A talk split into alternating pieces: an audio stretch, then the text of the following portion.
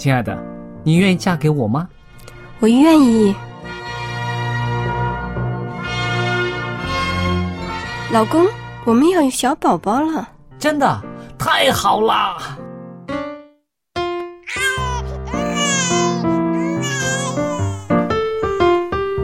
妈妈，妈妈，看我画的画，好看吗？真好看，宝贝画的太棒了，拿去给爸爸看看。爸爸妈妈，我去上大学了，你们都保重身体，我放假就回来。出门在外要注意安全。好好吃饭，天冷了，别忘了多穿衣服。好了好了，别多给唠叨。家里打电话哦。孩子啊，啥时候回来吃饭呐、你爸想你呢。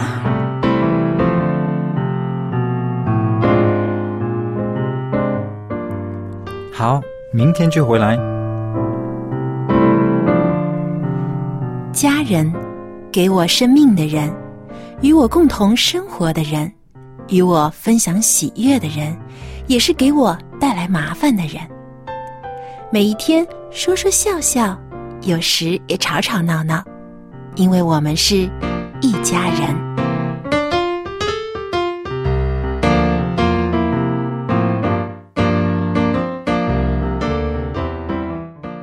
不是一家人，不进一家门。亲爱的听众朋友，欢迎您收听希望福音电台《一家人》节目，我是主持人小杨。当然啦，也少不了我们可爱的佳丽姐和英俊的 Jerry。大家好，大家好，我是 Jerry。我是佳丽。呃，我想问问你们啊，你们的手机当中有没有安装游戏呢？我有一个，看我多诚实。我应该不止一个，但是平时只玩一个。呃，那我坦白，我有三个。嗯、啊那其实呢，现在很多人的手机当中都或多或少的会安装一个、手机游戏，对因为有的时候我们上班可能在等公交车啊，或者是呃下班的时候在路上啊，嗯或者是有的时候啊空闲的时间当中呢，就想消磨时间。那嗯手机游戏呢，就是啊消磨时间的一种方式。说一说我为什么开始这个玩这个手机游戏的，很有意思的。因为以前呢，我们全家人都没有人玩，因为我们为什么呢？每次呢，哈，你跟这个电脑打游戏，跟手机打游戏，常常都是自己输嘛。然后我们家没有人玩，没什么成就感对，没有成就感。就不玩。可是我的开始呢，是因为我要陪我女儿读书。那个时候呢，她要呃高二了哈，要准备高考了。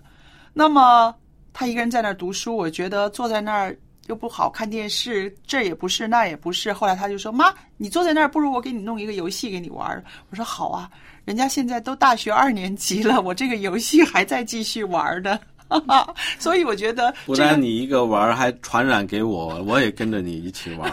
对呀、因为我们玩的那个游戏是是很有意思的，也不是说呃很残暴的，就是一个积累分数吧，可以说是积累分数啊。对，我看啊，其实现在不光是年轻人呐、嗯很多就是一般成年人也都喜欢玩手机游戏，因为现在手机游戏的种类很多。嗯，呃，就像刚才佳丽姐说的，有这种比较简单，但是能够积累分数的游戏。但是呢，就慢慢也出现了一种现象，就是有很多人开始对这个手机游戏上瘾。嗯嗯嗯，呃，怎么判断是不是上瘾呢？就是说，呃，我看到有一个报道，就说，如果你啊把手机放到离你远三米的距离的时候，你会觉得不安，你会想。动不动就会想走过去摸你的手机，哦想打开这个游戏界面，然后呢，一开始玩呢就停不下来，甚至忘记吃饭，忘记其他的一些的需要，嗯也不跟家里人讲话。这种呢，往往就其实已经是上瘾的一种表现了。那我想问哈，我这个手机不能够摆太远，是因为哈，我老要担心那个些信息，就是一些个人要找我啊，要问我事情啊，甚至有一些 其实这个就是已经叫 手机依赖症。是吧？因为好像呃，隔了很久再回复人家，好像觉得很不不安呐、尤其是有一些呃节目主持人要跟我接触啊什么的哈，我总是觉得，哎呀，如果他想问我，我不能马上回答他，好像就觉得 对不起他了，变成了这个的牵引。比那个游戏还厉害。可是我觉得这是压力耶，很大。嗯，这因为是你的工作需要，嗯，可能依赖这个手机帮助你能够完成一些的工作。那我们说回这个游戏的话题当中，那为什么现在呃有嗯这么多的游戏会让人上瘾呢？为什么人那么喜欢玩这些游戏呢？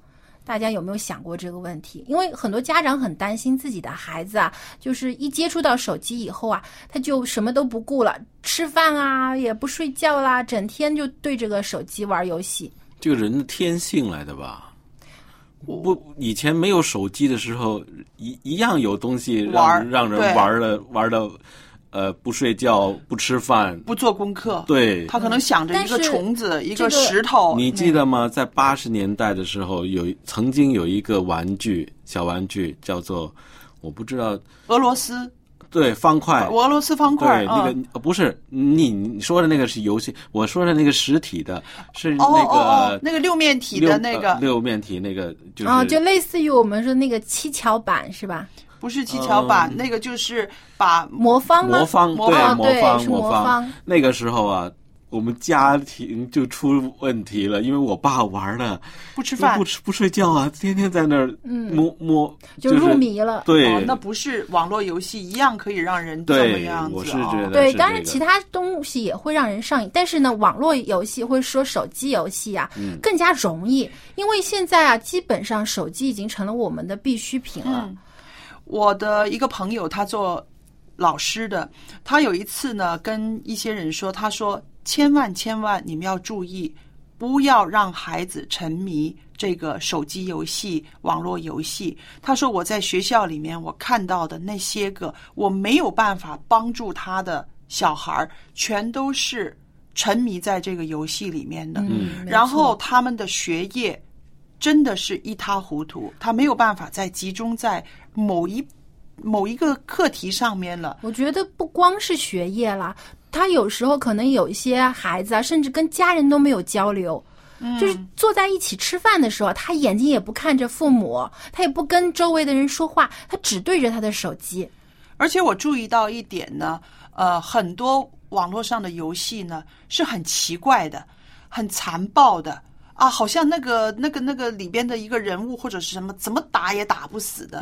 然后呢，你就变成了那个孩子呢，就是歇斯底里的一直要按那个按钮啊，或者是怎么样啊，我就觉得这也太过啊。呃不够人性化了。那个人的话，你真的打他一拳、打他两拳，他就倒了，他就死了。可是那个设计的到这样的地步，这个太歪曲了，让人嗯，可能因为有一些游戏啊，它注重于这种暴力啊，嗯。或者有一些色情啊等等这些不好的内容掺杂在里面，有的时候孩子在无意当中就受到影响了。所以我啊，有时候看到网上会有一句呃，这个宣传用语叫“珍爱生命，远离游戏”，就以前是毒品啊，对，看起来好像很夸张，但其实细想一下，的确游戏很多时候会改变人生命当中很多东西。你说的是电电子游戏，嗯是不是啊？一般现在很少人在玩这个实体的游戏了，比如、嗯呃下下棋呀、其实也是游戏嘛。对，但是现在为什么这个手机游戏这么流行呢？我就去做了一点研究啊，嗯呃，跟大家分享一下，就是说，呃，为什么现在有很多的游戏受到这个。很多人不单是孩子了，有时候大人都很喜欢呢。就因为这个游戏当中啊，它首先呢有一个很积极的评分机制，嗯就说当你玩到一个程度的时候，它就会给你表扬，会给你积升分，级让你升级 啊，你就很有成就感，嗯甚至呢会出现一些，比如说啊干得好，你真棒等等这种的用语。那看到时候呢，得到了赞美，就觉得自己很有成就感。还有呢，呃，有一些手机游戏它比较简单。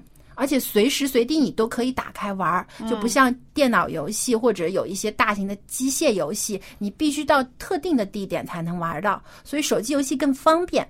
还有呢，有些游戏它永远都不会结束，它好多好多的级啊，很多 level。那你玩到一百级，它有两百级，有三百级，对。结果呢，就人啊，就是有一种这种啊喜欢能够有这个、啊，要我要我要闯关，我要我要分数比别人高，有这种竞争性，所以呢，他就不停不停的玩下去，而且越来越有新鲜感。嗯，还有呢，就是它的色彩很鲜艳，很多的游戏啊、啊用了很多的五颜六色的这种漂亮的画面来吸引人的眼球，或者呢设计一些很可爱的卡通形象，所以人一看到就觉得很好玩、很可爱、很漂亮，就喜欢上了。还有呢，就是会让这个人产生这个我们说就是有瘾的这种感觉的时候呢，因为他大脑在兴奋的状态下，嗯。会产生一种这个叫呃多巴胺激素，嗯。这种呢是让人感觉到快乐的一种一种呃这成分。那在玩游戏的当中呢，这人处于这种高度集中又是兴奋的状态的时候，嗯我们的大脑就会分泌出这种激素呢，使我们感到快乐。嗯但是呢，玩的时间长了以后，这种激素的分泌量呢就会下降。那有的有的这个玩家，他为了受到更多的刺激，他就会玩的时间越来越多，所以就变成了一种上瘾的一种形式。那好，小杨做的这些个呃调查非常的有意义啊，让我们大家明白为什么人会沉迷于这些个呃电子游戏。大家有没有想过，为什么电子游戏可以主导了很多人的生活、生命？我找到了一个原因，那就是现代人的生活啊，空虚，我们跟人的交往很疏离了。嗯，对，所以呢，我们就会把把这个生命里面最宝贵的时间放在那些上面了。你记得我们小时候是怎么样玩游戏的吗？玩跳房子一定要有同伴儿跟我们在一，起。要玩橡皮筋啊，橡皮筋有有有三个人才能一块玩。你跳绳也是，对不对？嗯跳大绳也是，然后甚至啊。玩打仗，小时候这些男孩子一定玩过打仗哈、你分敌人，分我，分谁，分什么，还有军官，还有什么的。你看，一定要有人，有人，这些人的时间和他们的状态要配合。可是现在这些电子游戏呢，可以就让你一个人就可以跟着这个游戏呢，可以几天几夜的都可以在一起。但是现在也有很多游戏是需要呃多人玩的，嗯。就是那种互有一项互联网的游戏，嗯。就是社交游戏。那但是呢，这些一般你在游戏当中认识的朋友呢，很少会见面的，你也不知道对方是谁。对，其实你也不关心这个人他的生活怎么样，他开不开心，你只在乎他跟你在游戏当中能不能取得更高的分数。所以呢，你看哈，这个对比就很强了。小时候我们玩的那些游戏，你要先跟他做朋友，你要了解他的生活、他的作息时间啊，吃饭之前几点小孩子可以在一块儿聚着玩儿。所以我们就看到呃，以前的社会的一个。生活的状态是人与人的关系非常的密切的，而现在呢，是我们跟这个电子的关系呢变得相对的密切了。对，跟电子的关系密切的时候是什么？是我可以主导它嘛？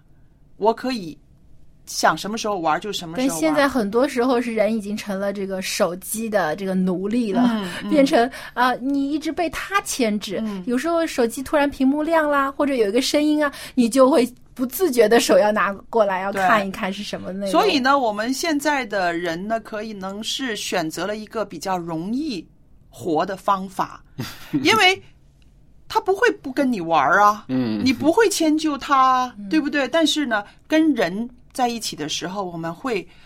要想到对方他的感受，我们可能要做调试，要迁就一下对方，要了解对方。那这个呢，说真的是需要费神的，对，对吧？就我们用一个屏幕把人和人之间的关系给隔开了。对，所以这个是挺悲哀的哦。如果我们的孩子天天沉迷于在这种电子游戏里面，我相信他不只是像我朋友所说的学业，他的人际关系，他的这个情感的流露，他的各方面价值观可能会都会产生变化是的那这个有什么办法可以解决吗？我觉得还是有一些方法可以做到的。你我跟你说一个效果啊，嗯就是原因呢。我儿子那学校呢，当开学的时候，嗯那个有一个老师就在台上就说了，家长给他们最简单的手机，啊，好，就能打电话话就行了，对，嗯不可以用智能手机，嗯。因为他们电话只是用来沟通，嗯，教导他们电话是用来沟通的，不是是用来玩游戏的。对，而且呢，手机一到学校一定要收起来，关不能在学校里边用手机，是。让他们起码在学校这段时间可以忘记这个手机。对对，这样转移他们的注意力。他们因为没有这个工具，他就不得不把时间用在其他的方面。对是还有一点，我就发现现在有很多家长啊，他为了能够让孩子听话，他把游戏啊作为一种奖励，比如说啊，你现在赶快做完作业哦，然后我给你玩半个小时的手机游戏。嗯，还有一次呢，我跟我家现在你有没有听过这种叫做电子奶嘴啊？哦，哦，对啊，就是这种这种手机就作为一种安慰品了。有一次我跟我家亲戚吃饭的时候啊，他为了让他的孩子不吵闹，对他就说啊，给你玩游戏吧，你乖一点，别吵啊，嗯妈妈有有事情要跟要跟别人讲。结果呢，他的孩子啊就。整个吃饭的过程当中都没有跟别人讲过一句话，眼睛一直盯着手机，也不吃东西。我就我就觉得这个不太好，我就跟我亲戚说，我说这样好像对他眼睛也有伤害。整天小那么小的孩子就对这个显示屏，而且他这样就没有什么互动啦，也不跟你讲话。他说。但我也没办法呀，如果不给他玩，他一直哭啊，一直吵啊，我也没有办法做事情。这个是最快的解决方法。但我觉得，如果长期以往下来呢，这个孩子慢慢呢，他就变得比较孤僻了，他就整天只对着手机了，不会去跟人去有更多的交流而。且有一个反效果，你越把它当成奖品或者是什么的话呢，他越渴望。嗯，对这个是啊，很有刺激性啊，哈啊！如果我做完功课，如果我做什么的话，你就给我那个玩儿，它就变成一个这个恶性循环了。对所以千万不要把这个游戏作为一种奖品。还有呢，不要让孩子总是坐着。有时候经常让他起来运动，就我们也是一样。有时候一坐着觉得闲着没什么事，就把手机拿出来，嗯，起来运动，去做一点事情，走一走，哪怕到外面去。有的时候，你当你接触大自然、接触人群的时候呢，呃，你就不会再想着把手放在手机上了，嗯，你就有其他的事情让你快乐的事情可以去做了。对。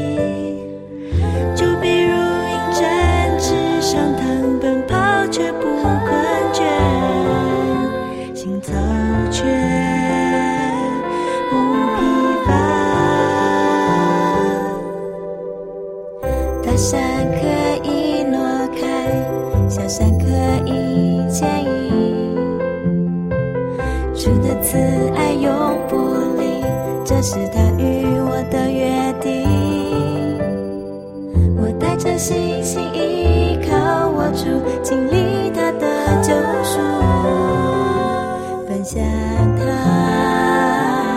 的道路。常常喜乐，我要常常喜乐。应当义无挂虑，凡事借着祷告、祈求和感谢，神所赐那出人意外的平安，必在基督耶稣里保守我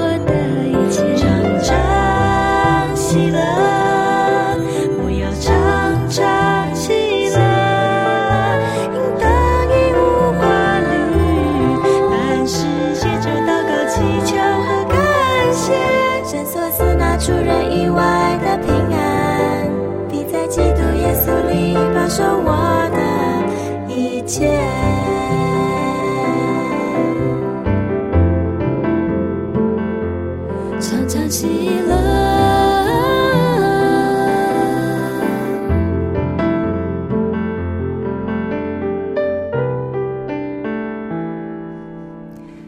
才呢，我们谈到了这个手机游戏或者是这个电子游戏的问题，因为现在我们这个世界的科技真的很发达，有太多太多会吸引人沉迷的东西了。是如果父母稍不小心啊，就可能让孩子沉迷在这些事物当中。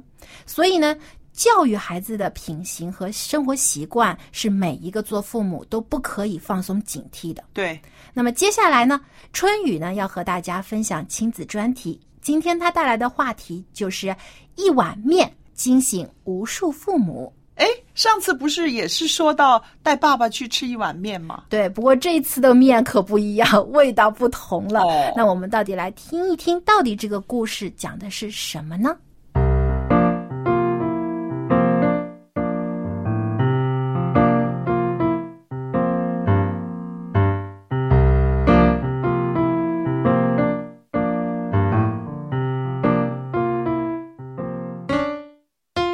各位亲爱的听众朋友，平安！欢迎您走进亲子专题的时间，我是主持人春雨，非常的高兴我们又能够在这里一起分享上帝的话语，并且从上帝的话语得到教养孩童的智慧以及安慰。亲爱的听众朋友，在上一期的节目中，春雨曾经和你分享了一个特别动人的故事，叫做《带着爸爸去吃面》。相信听过的听众朋友，一定还记得那个小男孩的孝顺和懂事。他所做的多么让我们感动。是的，上帝说：“当孝敬父母，使你得福，在世长寿。”这是第一条带应许的诫命。而在每天的生活中，可以说在餐桌上就能看到一个孩子的教养，看到一个孩子的希望，甚至可以看到他的父母亲是什么样的。和上期节目的内容恰恰相反，我们今天要带来的是另外的一种教育。如果说上期节目中的那个小男孩，他父亲给他的教育是多么的让人感动，那么接下来这位父亲给自己孩子的教育，却为我们敲响了警钟。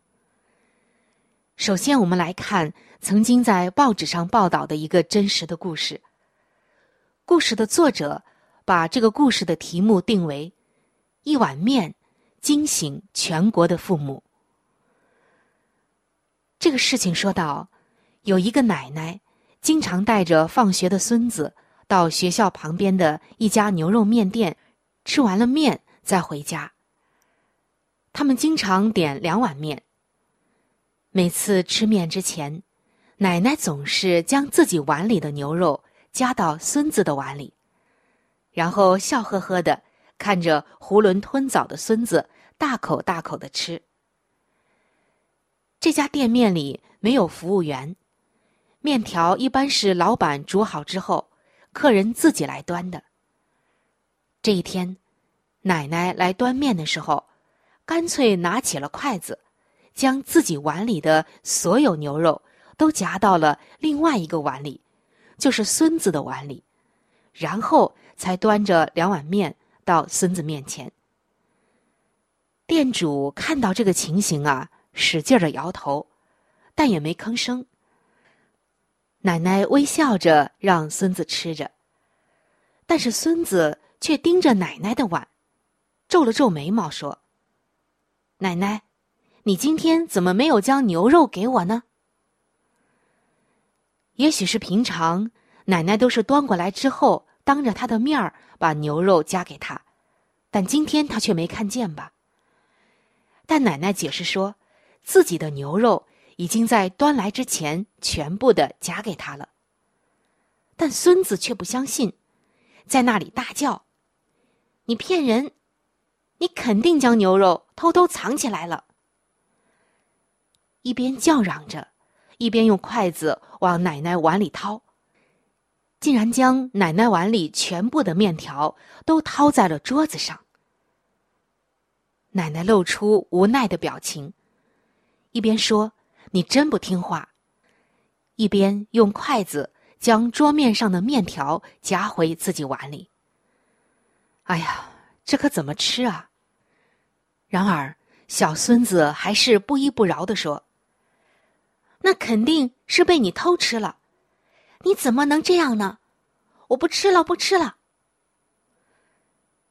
周围的食客都匪夷所思的看着这个小霸王。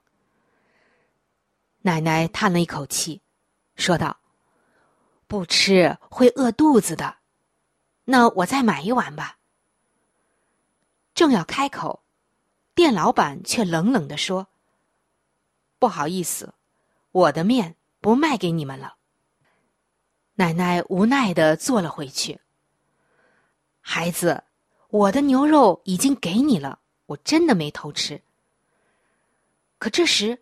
生气的孩子竟然愤怒的连脖子上的青筋都露了出来，一伸手，竟然将桌面上的两碗面都打掉，气呼呼的走了。奶奶灰溜溜的跟在后面。周围的人都投去责备的眼光，简直不是责备，是一种极大谴责的样子。这孩子也太霸道了，而这个奶奶。怎么可以这样溺爱自己的孙子呢？过了没多久，孩子带来了一个男人，看样子是孩子的爸爸。后面跟着的奶奶在抹眼泪。这个男人一进门，径直找到了店主，说：“给我三碗面。”然后气呼呼的坐下。店主没吭声。给他们做了三碗面，三碗面一放下，男人就将其中两碗面的牛肉全部夹到了孩子面前。老板，过来。当店主走近之后，男人敲着桌子说：“我给钱买的面，我喜欢怎么吃就怎么吃，我喜欢给我儿子吃，我就给我儿子吃。你看。”我全部都加给了我的儿子。这孩子的父亲还说了很多不好听的话，然后甩下一百块钱，牵着孩子的手走了。店主生气的直掉眼泪，说：“当初拒绝卖第三碗面给这婆孙俩，是希望能让孩子意识到错误，想让老人知道这样溺爱孩子是不对的。”没想到给自己招来了侮辱，这个社会好人难做。亲爱的听众朋友，溺爱孩子就是害了孩子，说的一点儿也没错。不少家庭很疼爱孩子，家里有什么好吃的，会在第一时间端到孩子面前。孩子喜欢吃的，宁愿自己不吃，都要给孩子吃。看起来是爱孩子，但其实是害了孩子。这是为什么呢？经常被过度溺爱的孩子，他们觉得大人所做的一切是理所当然的事情。他们不懂得为人着想，也不知道大人的艰辛和付出。他们一切以自我为中心，性格自私自利，骄横乖张，不懂得宽容，更受不了委屈。他们甚至不懂得礼貌，目无长辈，口无遮拦。但是，这完全是孩子的错吗？不要总是抱怨别人家的孩子怎么那么懂事儿，我家的孩子却是个小霸王。其实，孩子从很小的时候，从懵懂无知变身霸王，并非一日之功。当孩子们习惯了索取，他们就忘记了感恩。他们总在希望别人不断的给予，也不会想到自己要为爸爸妈妈、爷爷奶奶做些什么事情。各位做父母的朋友，你是否有这方面的烦恼呢？在圣经中，上帝告诉我们，疼爱儿子的随时管教，不忍用杖责打他的是恨恶他。今天，你会用正确的方式疼爱你的孩子吗？上帝的杖不是棍棒，是管教的意思。你有没有在适当的时候管教你的孩子呢？父母们，你真的爱你的孩子吗？爱他，就教会他学会分享；爱他，就让他懂得感恩。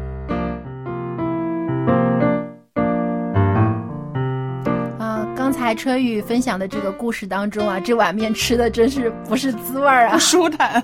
我是那个卖面的话，我也会很很辛苦、很痛苦。要不要这样的顾客呢？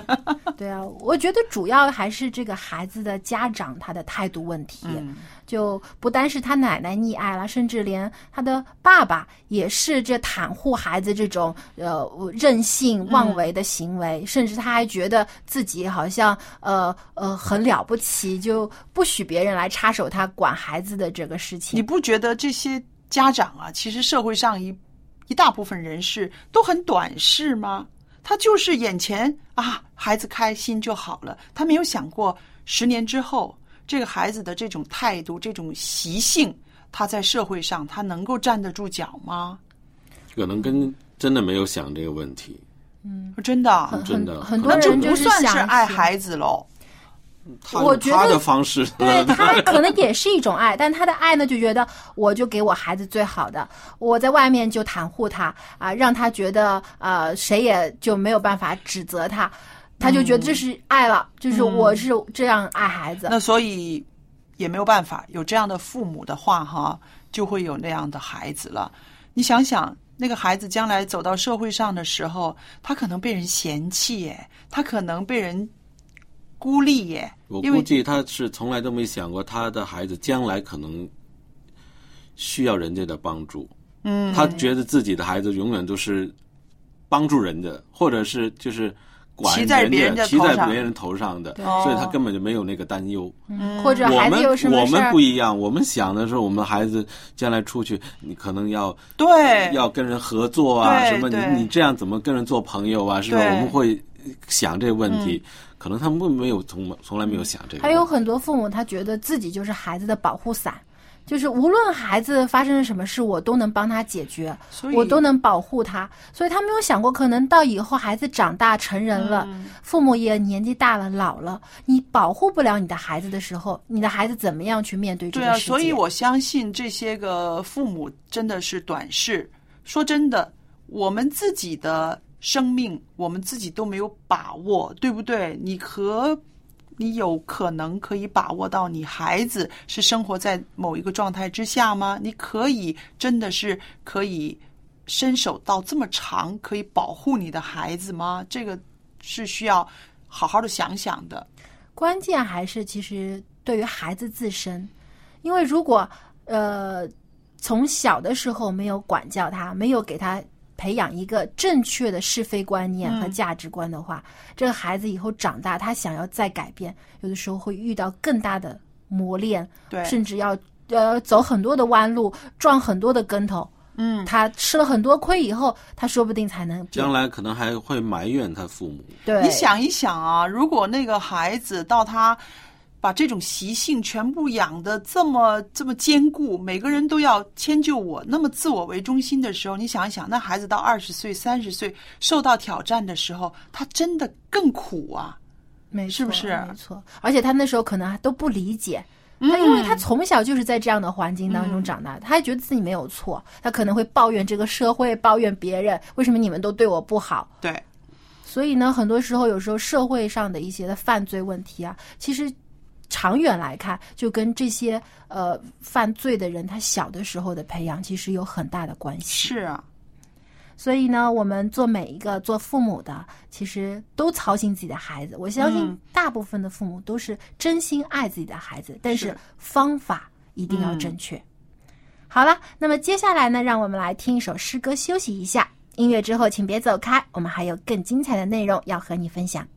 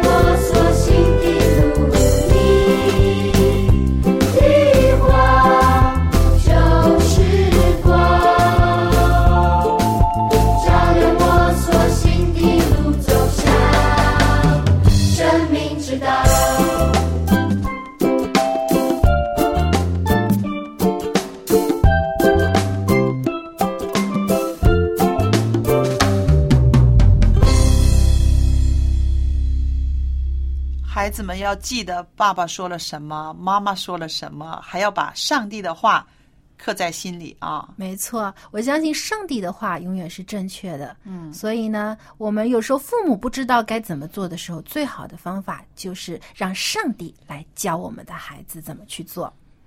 啊、那么刚才我们也听了这个故事当中啊，看到这个小孙子对奶奶的态度真的很不好。嗯，特别任性，是而说话的时候也没有任何的尊敬。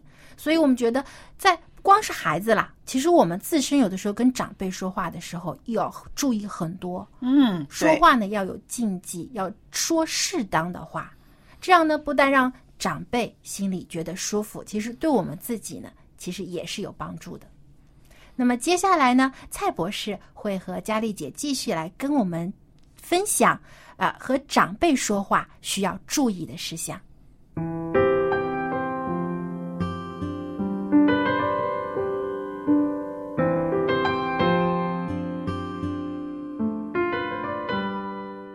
蔡博士，欢迎您。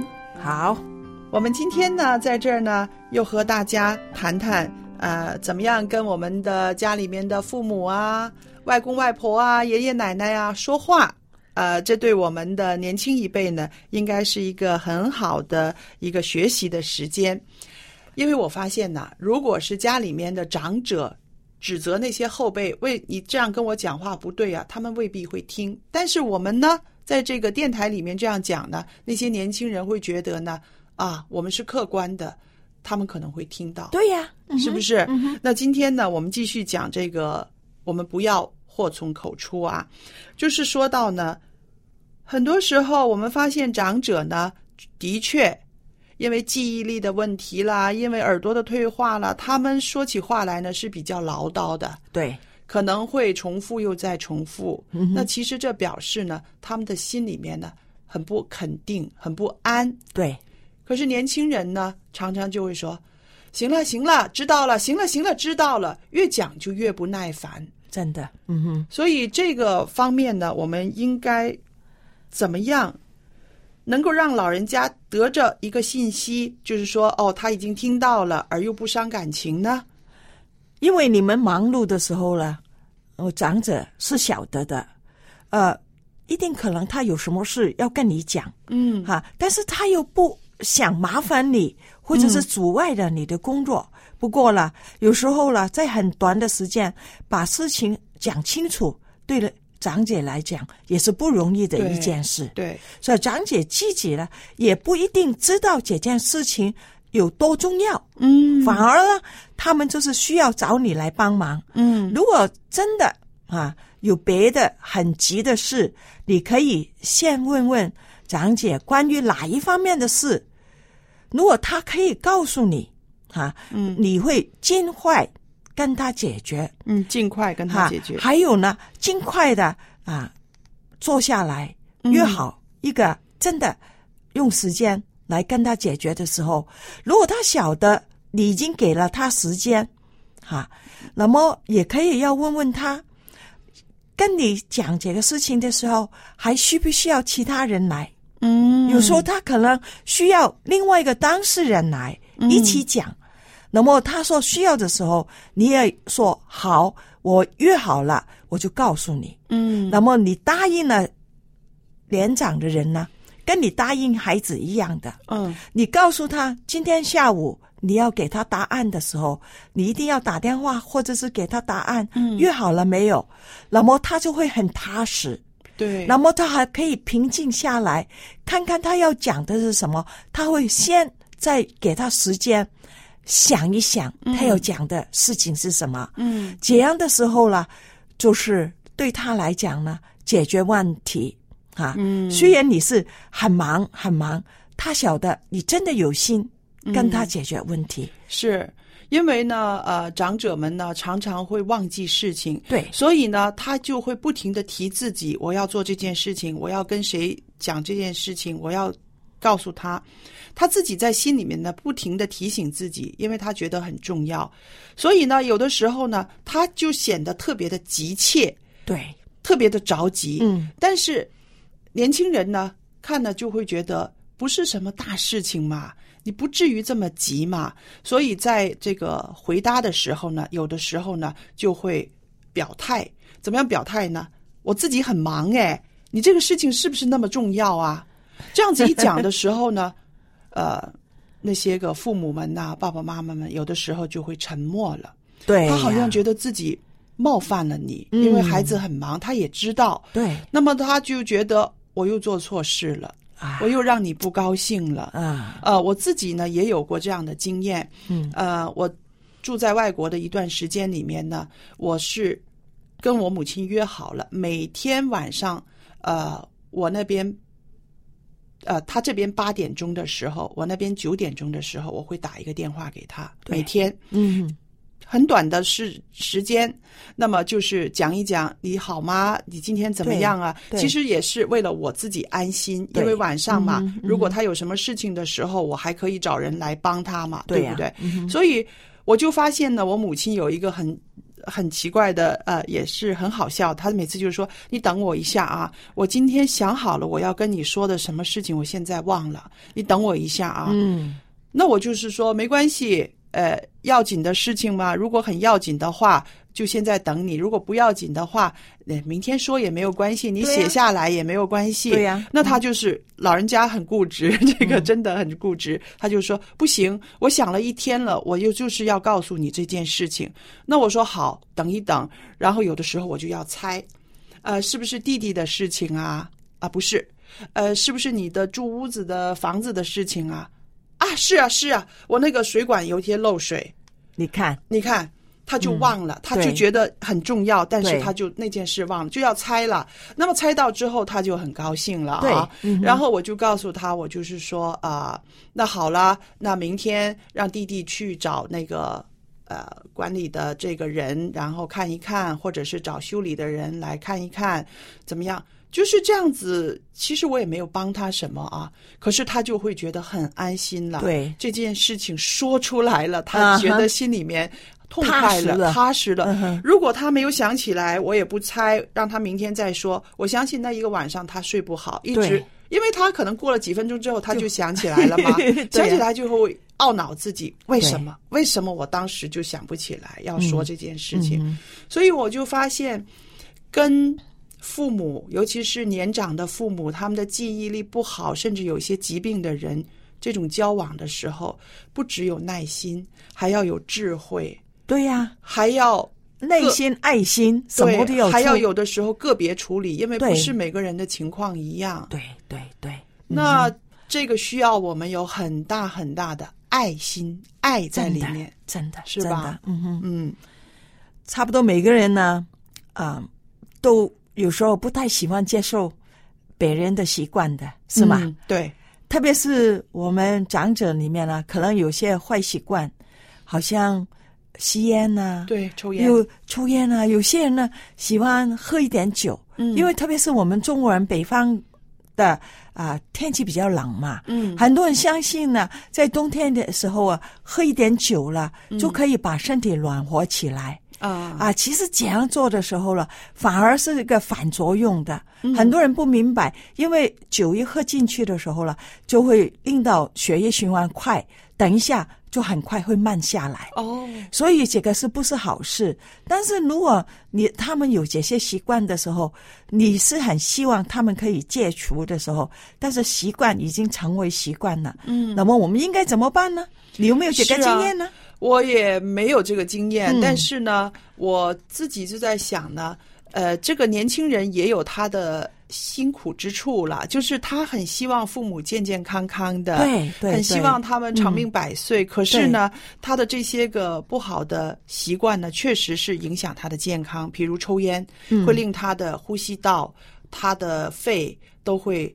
受害，他会咳嗽，老人家有的嗯很多咳嗽的现象，还有喝酒的话呢，也会引起他的心血管的疾病。对，嗯那应该怎么办呢？我虽然没有处理过，但是我知道我们的听众里面很多都是面对这个问题。蔡博士给我们一些我们这一样呃，特别是呃抽烟喝酒的这些问题啊，嗯，特别是老人家，他们喜欢已经成为一个习惯。当他有咳嗽的时候，心肺是已经有问题的时候了。哦我们很是重要的，就是关心他的病程。嗯病情不是嗯不是不要说他一咳嗽说，你看就是吸烟引起的。嗯，很多时候我们的条件反射的反应就是这个嘛。就是嘛，嗯但是我们应该说，哎呀，又咳嗽了，辛苦了是吗？那这个有一杯热水，喝一口水，嗯。你用从这个关心他，嗯，不要一来的时候就是抽烟或者喝酒引起的时候，人就很自然就把哪里了，以以后讲下去了，他自我就会把门关上了。嗯。你讲什么都不听的。哦。但是你关心他的时候，哎呦，又咳嗽了，辛苦了哦，嗯。有没有痰呐、要不要我拿呃一些手指给你呀、或者怎么样，喝一点水吧，嗯。舒服一点。那什么时候会介入，告诉他你这个咳嗽其实跟你的抽烟是很大关系呢？然后呢，他喝完水了。啊，把手指那个痰也吐了出来，那、那个手指也交了给你，嗯然后就说：“爸爸或者妈妈，或者是长姐谁都好了，小抽一点好不好？我们来试试看，啊，我们我们我们看看啊，定一个好日子的时候，或者是我们一次过就不抽，看看是什么好日子，你的生日、我的生日还是谁的大日子里面，我们就不要抽了，或者是小抽一点，好不好？我们慢慢来，一起，我们一起来啊，来做这一项的伟大的工程。哦，把这个工程成为一个伟大的工程，嗯是我们共同来做的。嗯看看他的意愿怎么样。对对啊对，如果他觉得真是这个咳嗽已经好厉害了，影响他生活、睡觉啊等等啊，嗯。呃，他可能也愿意，嗯。但是你不可以强迫他，啊嗯，要他愿意，我们一起来。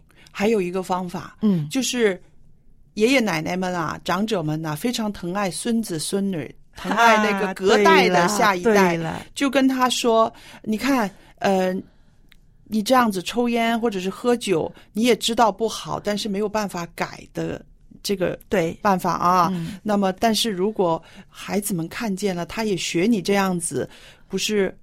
你很心疼吗？是不是？对有的时候用小辈的那些个小孩子的力量哈，去去推动这个长者们呢，那个力量可能会更大一些。对，这个是非常好的，我也嗯。看到很多成功的。嗯。我一个双生的姊妹啊，嗯。啊、是我的学生，嗯。她就是告诉爸爸，爸爸那个时候他是还还小五六岁，嗯啊、爸爸你很臭哦，哦。那个臭味是从抽烟哪里来的？哇，哎，他爸爸就是说，哦，是啊，呃，他就戒了烟，就是那个、他们分享的时候，对我来讲呢，真是很大的鼓励啊。嗯啊嗯，对我们做健康教育的人呐、对这是很大的鼓励。是原来这个臭味啊，嗯一句话从他女儿讲出来了，就成功了。所以我们说，呃，跟我们家里面的长者、父母、爷爷奶奶这种互动啊，哈，嗯有的时候真的是需要很多的点子。对，不光是直来直去，直来直去的时候，有的时候就会冒出火花来了，对呀、是吧？嗯哼，嗯，所以我也今天呢也有一节经文要跟朋友分享的，就是在箴言的啊、呃十十章第一节说：“智慧之子使父亲欢乐，愚昧之子叫母亲担忧。”那还有呢，在以佛所书五章十五节说：“你们要谨慎行事，不要像愚昧人，当像智慧人。”啊，真美。非常感谢蔡博士的分享。那刚才听了蔡博士的话呢，我就想到，很多时候我们把长辈啊当成是小孩子，就老小老小、啊，觉得长辈有的时候年纪大了之后，很多行为啊、说话态度啊，都像个小孩子。那可能就是因为这样呢，所以就真的把他们当成小孩子一样去指责啊，啊，会说，哎呀，你这个不好啊，你这样不对。其实有的时候这样的语气啊，也会伤了老人的心。对，其实呢，我想呢，我们大家常常都要记得，你看那个小婴儿、小孩很脆弱，是不是？我们也应该哈想到老人其实也很脆弱的。对他其实就回归到了那种婴儿对他的这个啊、体力衰退了，嗯然后他的可是他的自尊心呢会越来越强了，嗯他觉得自己好像没用了啊，呃。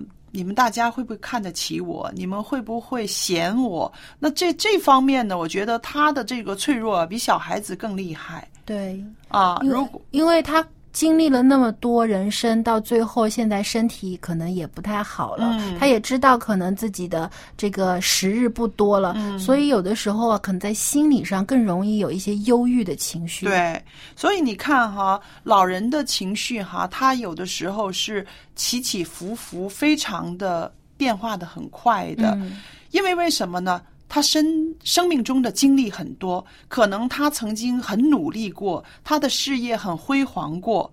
那这些个是他引以为傲的，是他觉得别人啊、不可以啊、看不起他的。可是，一下子呢，他又会想到啊，都是往事了，都过去了。我现在呢，就好像啊、身体也不是很好，情绪也不是很好，所以他总是在这两种情况当中呢，会自己挣扎。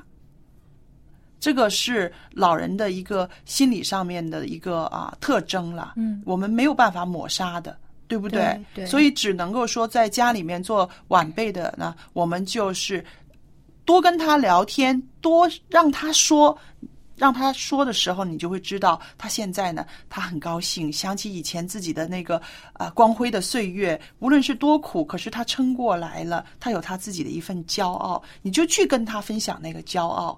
如果当他觉得低落的时候，他觉得自己很不济，哎呀，来日无多了，好像很灰暗的时候，你就去劝劝解他，明白他，那么就是有的时候，我觉得给老人也是给他一些事情做，嗯他会觉得自己还有价值。对对有的时候如果呃，你就没说，哎，你做不好的，你别做了，你歇歇着吧，你身体不好。我觉得这样反而让老人觉得自己好像很没用，对觉不如就让他做一些事情，对做一些对呃，只要对他的健康没有太大影响的事情，让他觉得嗯我还是能出力的，我还是可以为我的儿女做些事情的。那个时候他可能心情会更好一些。嗯，简单一点的事情。对，嗯，那相对来讲呢，我觉得家里面的老人呢，也应该调节自己的心情，不要情绪化，因为啊，嗯。也要体谅那些个年轻的人啊，他们在外边奋斗也是挺艰苦的，也是挺累的，有的还有自己的儿女，又要又要照顾小孩，又要照顾长辈，其实的确也是很辛苦。对，所以那些个呃长者应该在自己年老的时候呢，要给自己一个宗旨。我现在呢，就让我自己呢牢牢的记得，当我老的时候哈，我也要成为别人的祝福没错，啊。我有一个有了一个这样子的一个目标的时候呢，我相信会好很多吧。对对，我相信就是现在很多如果家里有长辈的人，嗯你要想一想，有一天我也会像他一样。对对所以我愿意别人怎样待我的话，我也要怎样待人，嗯就像呃耶稣教导我们的。那我要对我的父母好，对我的长辈好。那嗯有一天当我老去的时候，我的儿女也会这样对待我。是，嗯，好，那么非常感谢，今天我们也分享了很多有意思的话题，时间呢也差不多了。如果您喜欢我们一家人节目的话，或是对我们的节目有任何的意见，请你来信告诉我们。我们的电邮地址是 l a m b at v o h c 点 c n。那么在下期节目当中，我们还有更精彩的内容要和你分享。小杨、佳丽和 Jerry 等着和你一起来聊天，说说我们的家事。我们下期节目再见，下次见。拜拜。